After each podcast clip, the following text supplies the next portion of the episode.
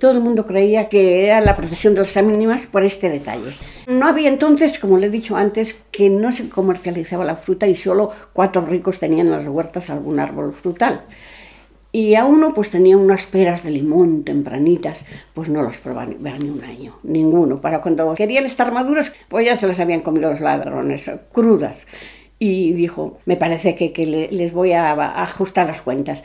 Y estando los ladrones comiendo sus peras, el dueño de las peras, que estaba retirado, fingiendo un poco la voz, tocó una campanilla y, dijo, ánimas del purgatorio, ¿dónde vais con tanta pena? Y entonces fingió la voz aún más y dijo, al peral de Juan Antonio que tiene muchas y buenas. Entonces a los ladrones que vieron aquello, que venían las, las, las ánimas al peral donde estaban ellos comiendo peras, eh, se fueron pitando y ya no volvieron más. Y después, claro, contaron que, que había ido la procesión de, la, de, las ánimas y todo el mundo, que a la procesión de las ánimas, que había ido a, las huertas, que había entrado en las huertas. Y siempre que se veían luces, pues parece aquello la procesión de las ánimas, así, varias luces. Y bueno, pues ya eh, nadie le tocó las, las peras.